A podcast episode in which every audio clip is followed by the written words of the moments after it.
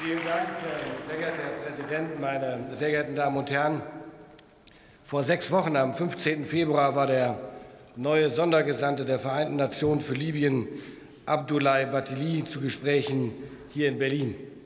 Er hat eindrucksvoll die angespannte, ja teilweise dramatische Lage in Libyen geschildert und er hat sich ganz ausdrücklich für Deutschlands Beitrag in und für Libyen benannt, bedankt. Zu diesem Beitrag, meine Damen und Herren, gehört nicht zuletzt der Einsatz unserer Bundeswehr im Rahmen der EU-Mission Irini. Heute, meine Damen und Herren, bringt die Bundesregierung die Verlängerung des Mandats für diesen Einsatz unserer Bundeswehr ins Parlament ein. Wir bitten den Deutschen Bundestag um seine Zustimmung, denn dieses Engagement ist weiterhin nötig, weiterhin nötig, um Libyen auf den Weg zu mehr Stabilität zu bringen.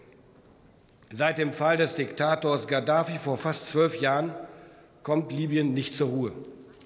Wahlen, die im Dezember 21 hätten stattfinden sollen, wurden verschoben. Die Lage ist auch deshalb so instabil, weil externe Mächte die Unruhen im Land für ihre Zwecke nutzen und mit Waffenlieferungen befeuern. Die Vereinten Nationen haben ein Embargo von Waffenlieferungen nach Libyen beschlossen. Wir alle aber wissen, nicht nur aus diesem Raum, ein Embargo ist immer nur so gut wie die Kontrollen zu seiner Durchsetzung.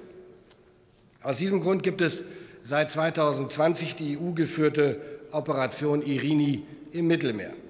Zusammen mit unseren Partnern überwachen und kontrollieren unsere Marinesoldatinnen und Soldaten seitdem die Seewege von und nach Libyen. Damit nicht zusätzliche Waffen in eine unkontrollierte Lage gelangen und damit dem Ölschmuggel, der den Konflikt mitfinanziert, besser Einhalt geboten werden kann. Im Rahmen von Irini wurden zu diesem Zweck seit März 2020 mehr als 8.700 Schiffe abgefragt. Es wurden mehr als 430 betreten mit Zustimmung der Besatzung und es wurden 25 sogenannte Boardings durchgeführt, bei denen Schiffe aktiv durchsucht wurden. Meine sehr geehrten Damen und Herren, es wird hin und wieder gefordert, die Mission einzustellen. Sie sei überflüssig geworden, da die wichtigsten Schmuggelrouten Richtung Libyen nicht mehr über See verlaufen, sondern mittlerweile in der Luft und an Land. Ja, mag sein, aber nur weil der Dieb durchs Fenster einsteigen kann, meine Damen und Herren, heißt es noch lange nicht, dass man die Haustür offen stehen lässt. Fakt ist, die Operation Irini hat den Seeweg für Schmuggler deutlich unzugänglicher gemacht als zuvor, und das soll auch so bleiben.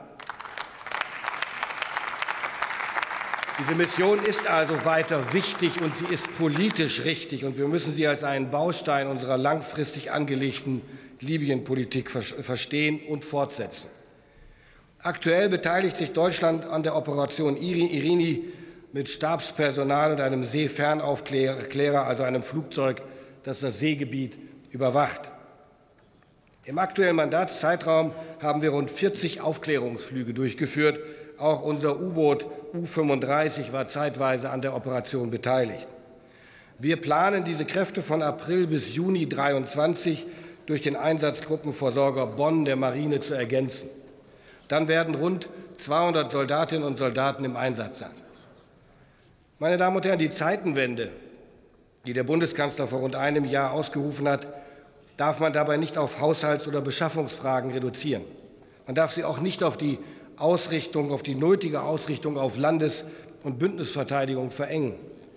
Und auch wenn wir in größter Sorge sind wegen des russischen Angriffskrieges und des entsetzlichen Leids in der Ukraine, auch das allein ist nicht die Zeitenwende. Die Zeitenwende heißt auch, dass wir uns auch in diesen Zeiten, auch jetzt und in Zukunft, in global angespannter Lage weiter an Missionen des internationalen Krisenmanagements, also an Auslandseinsätzen beteiligen. Unsere, Mann Unsere Verantwortung endet nicht vor unserer Haustür. Wie könnte es anders sein? Unter anderem deshalb, weil Krisen und Spannungen in anderen Teilen der Welt immer häufiger und eigentlich fast regelmäßig auch Auswirkungen auf die Sicherheit bei uns zu Hause in Europa und in Deutschland haben. Ganz konkret, mehr Stabilität in Nordafrika bedeutet auch mehr Sicherheit in Europa und Deutschland. Die Verlängerung des Mandats stellt damit ein weiteres Element kluger und weitsichtiger Sicherheitspolitik dar. Wir müssen und werden daher gemeinsam mit unseren europäischen und internationalen Partnern weiterhin Verantwortung in der Welt übernehmen, gerade wenn es so dringend geboten ist wie bei diesem Einsatz. Meine Damen und Herren,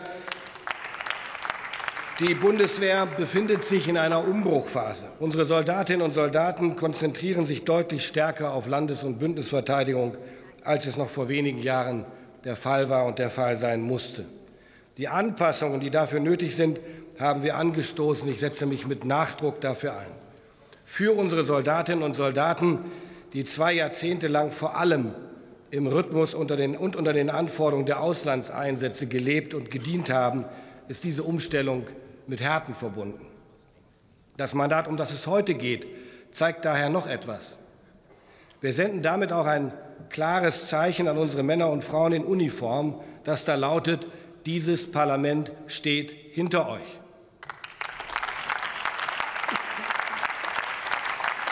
Der Deutsche Bundestag zeigt seiner Parlamentsarmee, dass er zu seiner Verantwortung steht. Die Verlängerung des Mandats heißt deshalb auch, Anerkennung der bisher erbrachten Leistung. Aus meinen inzwischen schon einigen Gesprächen mit der Truppe weiß ich, wie wichtig das für die Soldatinnen und Soldaten ist. Und die allermeisten von Ihnen hier im Plenum wissen es aus, ihrer eigenen, aus ihren eigenen Besuchen in den Einsatzgebieten und an den Standorten. Meine Damen und Herren, mein Dank gilt allen deutschen und internationalen Soldatinnen und Soldaten seit 2020, die seit 2020 in der Operation Irini gedient haben und damit einem Mandat der Vereinten Nationen Gewicht verliehen haben. Und,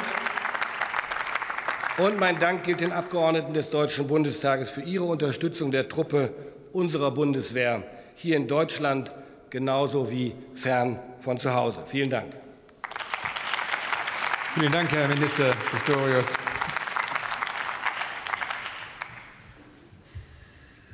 Als nächster Redner hat das Wort der Kollege Roderich.